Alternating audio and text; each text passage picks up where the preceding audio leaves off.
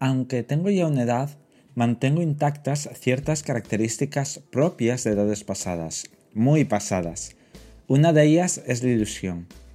Y no hablo de la ilusión vista desde la postura de un adulto, sino la de un niño, aquella ilusión que provoca que me divierta muchísimo más con la caja del regalo que con el regalo en sí. Aquella ilusión que me hace ser y estar feliz con poco o con algo insignificante. Aquella ilusión por ver un mensaje de buenos días por parte de aquellas personas en las que he dejado cierta huella. Aquella ilusión que me hace sentirme más vivo por todo lo que vendrá, aunque sé que pueda que no venga nada. Aún así, me siento bien. Cuando nos hacemos adultos, perdemos cierta chispa por sorprendernos o por impresionarnos con cualquier cosa. Al contrario, nos gusta impresionar a los demás. También perdemos nuestra naturalidad por hacer algo. Con esto me refiero a hacer algo que la gente no lo esperaba. Nos inhibimos y terminamos comportándonos como adultos maduros, cuando la madurez no tiene nada que ver con la edad, ni con las circunstancias que una persona está atravesando.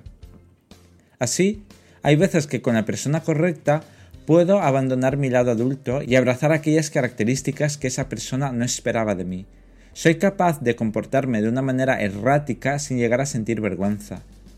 Soy una persona introvertida, así que cualquier cosa que se salga de mi línea plana me causa cierta incomodidad. Pero he aprendido que la confianza me ayuda a salir de esa habitación y explorar mi potencial. Por eso, en esos momentos la vergüenza se desvanece. Tener este tipo de ilusión me permite disfrutar con pocas cosas. Como he dicho en otros podcasts, no necesito hacer planes grandiosos para sentirme bien, me basta con algo sencillo. Esto no quiere decir que me cierre este tipo de planes, lo que digo es que los disfrutaré igual. Quizás los valore de forma distinta, pero me gustarán por igual.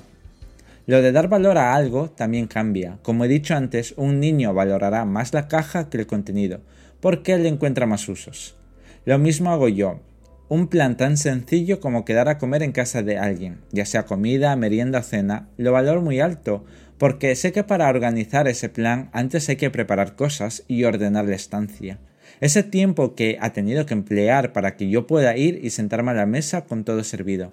Es tiempo que ha dejado de utilizar en otras cosas que a lo mejor lo necesitaba, pero le ha dado igual.